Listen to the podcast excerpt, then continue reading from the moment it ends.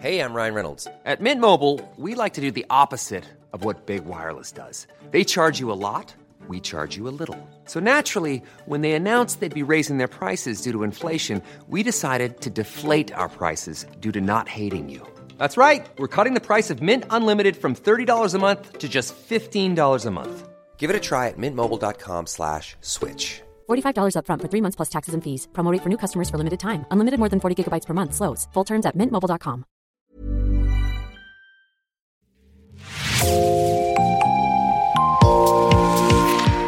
Bonjour et bienvenue dans Podcasting, l'actu dans la poche, le podcast quotidien d'actualité du Grand Sud-Ouest. Chaque jour, suivez-nous à la découverte de l'information régionale avec les journalistes et chroniqueurs du territoire. Je m'appelle Jean Berthelot de Lagleté et l'épisode du jour vous est présenté par Myrène Garay-Coechea de l'équipe Podcasting. Aujourd'hui, Podcasting vous fait découvrir l'engagement d'un homme qui croit à l'importance du très grand mais aussi du très petit. Jacques Vogel est artiste maquettiste et avec son association Art Mélioration, il crée avec des personnes en situation de handicap. Maquettisme à échelle humaine, c'est le titre de l'article publié dans Le Festin, le trimestriel culturel et touristique en Nouvelle-Aquitaine. Et c'est vous qui en êtes l'autrice. Bonjour Emma Flacard. Bonjour. Vous venez de terminer vos études de journalisme à l'université Sorbonne Nouvelle après être passé par Camille Julien en prépa à Bordeaux. Cet été, vous avez travaillé dans la rédaction de Festin. Pour le numéro de l'automne 2021, vous avez rencontré un homme, Jacques Vogel. D'abord, à quoi ressemble-t-il? Euh, bah, c'est quelqu'un euh, de très sympathique euh, à première vue, qui dégage une aura assez particulière. Il sourit beaucoup. il avait des yeux très pétillants, je me rappelle de ça. voilà, quelqu'un de très très souriant. voilà, c'est un peu ce qui m'a marqué à première, premier abord. Alors Jacques Vogel est né en 1950 en Algérie. Durant son enfance, il passe beaucoup de temps avec un membre de sa famille. En fait, son grand-père donc était pêcheur déjà. Je, pense que ça a beaucoup joué pour l'influence euh, de la mer, de tout ce qui est euh, archéologie navale et tout ça. c'est, un thème qui se retrouve beaucoup dans, le travail de Jacques Vogel. Donc euh, son grand-père qui était pêcheur et qui s'occupait des, maquettes pour les ex-voto à l'église. Donc voilà, la dimension du maquettisme, elle est venue aussi un peu par cette filiation-là, à travers la figure du grand-père. Euh, je pense qu'ils avaient une très grande complicité, c'est un peu ce qui est ressorti de nos échanges en tout cas. À 12 ans, en 1962, à l'indépendance de l'Algérie, il rentre en France. Son histoire est vite intimement liée à celle de Bordeaux. Oui, oui, oui, parce que Jacques Vogel était étudiant aux Beaux-Arts de Bordeaux, euh, tout d'abord, et ensuite il a surtout participé à la construction de la structure métallique du marché des grands hommes en 91. Euh, et donc ça, c'était un chantier assez colossal. Le marché des grands hommes qui se situe donc dans le triangle d'or de Bordeaux, c'est un secteur historique euh, très reconnu. Et pour la petite anecdote, en fait, ce marché a été inauguré par la reine d'Angleterre, la reine Elisabeth II, et c'est Jacques Vogel qui lui a fait un peu la visite, qui lui a présenté euh, son ouvrage. voilà.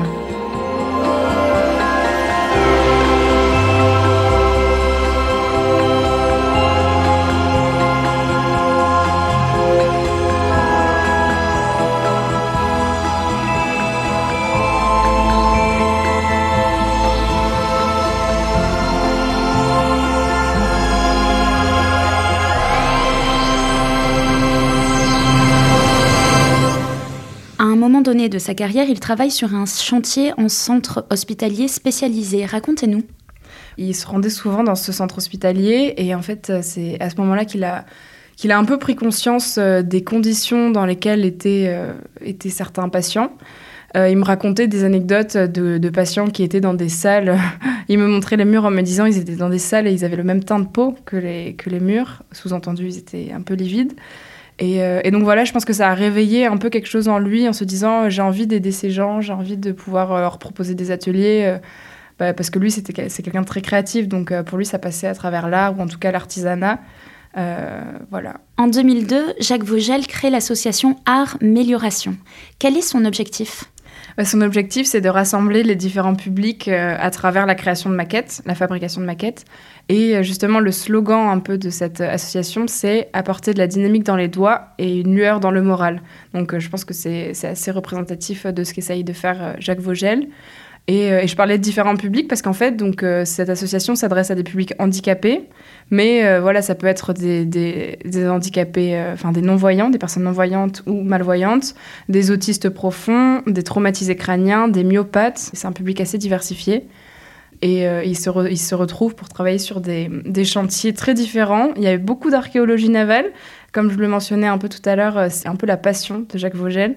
Il me disait euh, durant l'entretien qu'il avait hésité entre être architecte ou être archéologue. Et, donc voilà, cette, cette, vision du maquettisme le rassemblait ces deux passions en fait. Ils peuvent fabriquer des maquettes de navires du XVIIIe siècle, des patrimoines bordelais, patrimoine historique bordelais. C'est vraiment très complet quoi. Quelles sont les étapes de réalisation de ces maquettes? Beaucoup de recherches, vraiment beaucoup de recherches. Euh, je sais que Jacques Vogel m'avait dit que c'était, je sais plus, peut-être 70%, euh, je dis un peu un chiffre à la louche, mais peut-être 70% de recherche et 30%, euh, 30 de fabrication vraiment. surtout pour des maquettes vraiment très historiques, très précises, comme la maquette du Palais Gallien qui est actuellement en cours, dont on parlera plus longuement.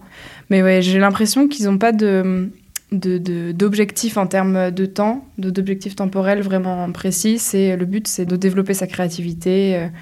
Et c'est un moment, je pense, un peu de, calme pour les personnes euh, qui, viennent, euh, notamment des autistes profonds, pardon. En étant concentré sur un aspect particulier, en limant ou en concevant tout type d'objets pour des maquettes, je pense que ça permet de, se concentrer, se concentrer sur une chose et peut-être d'être un peu plus serein. Par exemple, une, maquette peut durer combien de temps, combien d'heures, combien de dizaines d'heures à réaliser? On ne peut pas vraiment estimer le nombre d'heures euh, par maquette parce que ça dépend bah, des, personnes qui les réalisent, qu'elles soient euh, non-voyantes ou euh, autistes ou, voilà, traumatisées, crâniennes. Ça dépend vraiment. Et puis des maquettes réalisées en plus, parce qu'il y a des maquettes qui nécessitent encore plus de précision, par exemple donc, des navires. Il y avait des, maquettes qu'ils avaient réalisées, c'était des modèles de, maisons euh, de l'entre-deux-mer ou d'un moulin à vent, par exemple. On peut imaginer que c'est peut-être un petit peu plus rapide à concevoir qu'un navire, quoi, typiquement.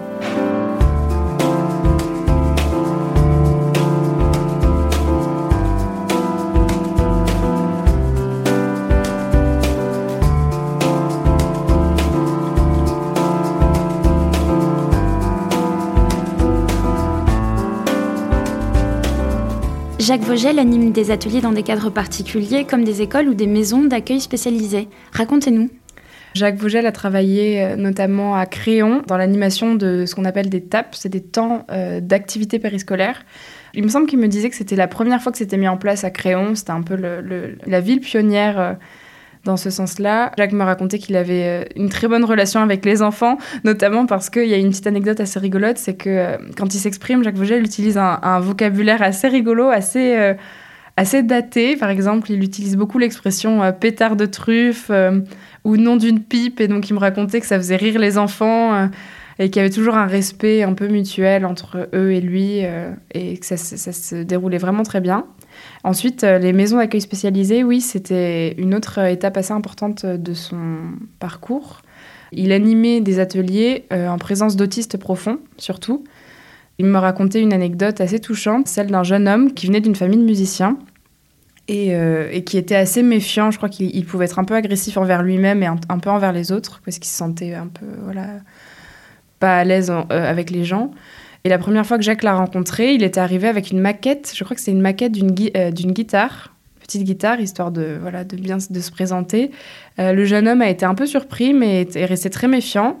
Et je crois que ça s'était pas très très bien passé. Ça a un petit peu perturbé euh, Jacques, qui y a repensé et qui s'est dit bon, je vais essayer de, l'aborder sous un autre angle.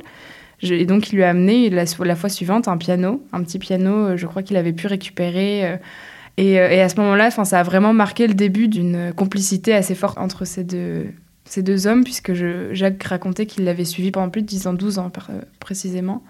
C'était assez touchant de voir que, comme il est quelqu'un très attentif, il avait été attentif aux besoins de cet enfant-là, et euh, ça s'était finalement très bien terminé. C'était un piano en maquette ou un vrai piano? Non, il me semble que c'était un vrai piano. Je crois que c'était un piano qu'il avait pu récupérer parce qu'il avait une amie musicienne qui s'en servait plus. Ou il me semble que c'était un piano sur lequel on pouvait jouer, ouais.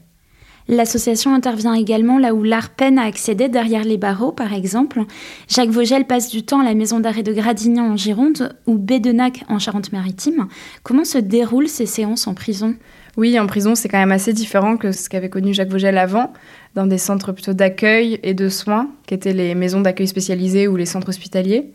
Il était souvent dans des petites pièces, sans gardien, fermées à clé avec euh, les, ustensiles qui étaient nécessaires pour fabriquer des maquettes, c'est-à-dire des, cutters et des limes.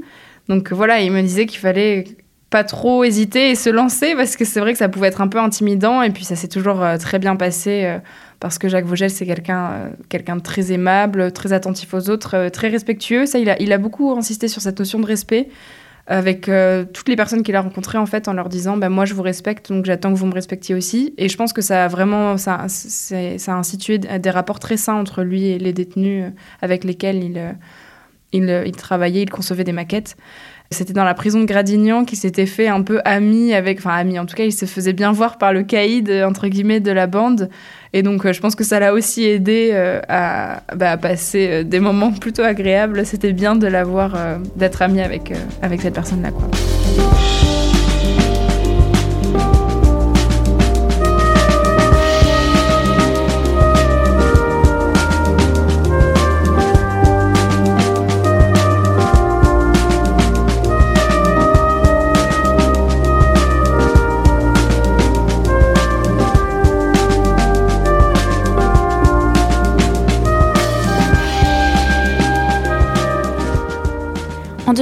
2015, l'association Art Mélioration entre en contact avec le musée d'Aquitaine de Bordeaux. Pour quelle raison? C'était dans le cadre du parcours tactile du musée d'Aquitaine, parce qu'en fait, ce musée aimerait obtenir le label Destination Culture pour tous, qui suppose donc euh, bah, l'accessibilité à toutes les, personnes handicapées. Euh, donc Jacques Vogel ainsi que d'autres personnes euh, ont, été, ont été à concevoir des maquettes donc il y aura au total plus d'une trentaine de maquettes, pas uniquement celle de Jacques Vogel. Donc notre cher Jacques a travaillé euh, pour le musée d'Aquitaine, a déjà réalisé avec les compagnons de la Lime donc euh, une rosace, la rosace euh, du couvent des Grands Carmes à Bordeaux, qui est une rosace du XIVe siècle.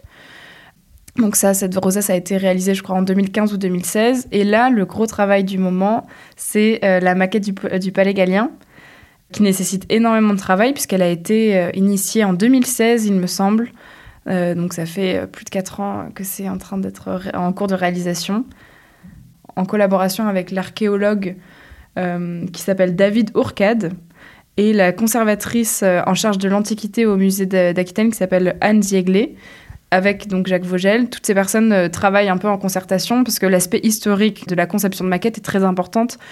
Jacques me parlait par exemple de, du fait qu'il était important pour lui de connaître la texture du sol à l'époque du palais gallien savoir si c'était du sable, si les chevaux, euh, les chevaux galopaient sur le sable, comment est-ce que ça a pu en fait, euh, influencer en fait l'architecture de ce lieu. Enfin voilà, c'est des petits détails, euh, oui, d'archéologues en fait, qui sont vraiment nécessaires à la conception de, cette maquette-là.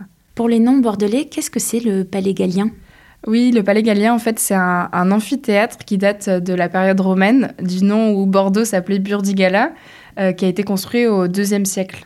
Euh, voilà, donc c'était un, lieu de rencontre euh, avec euh, beaucoup de gradins sur lesquels les, Bordelais assistaient à des jeux, voilà, des jeux antiques. Depuis près de 20 ans, l'association tourne très bien.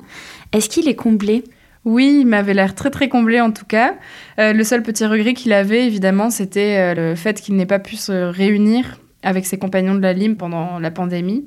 Et, il m'avait fait une petite requête aussi. Il m'avait demandé si je connaissais ou si, je pouvais faire passer en tout cas le, message qu'ils étaient peut-être à la recherche d'un local plus grand. Son projet, en fait, c'était de faire une sorte de centre culturel, en fait. Il me parlait de, de musiciens, parce que c'est quelqu'un qui aime beaucoup la musique aussi. Il aurait aimé voilà, trouver un local un peu, euh, pas forcément alternatif, mais un local vraiment culturel qui rassemblerait donc euh, son association de maquettisme euh, et, peut-être euh, des musiciens et toutes les personnes qui seraient intéressées. Je pense que c'est ce qui comblerait encore plus euh, Jacques Vogel. Ouais.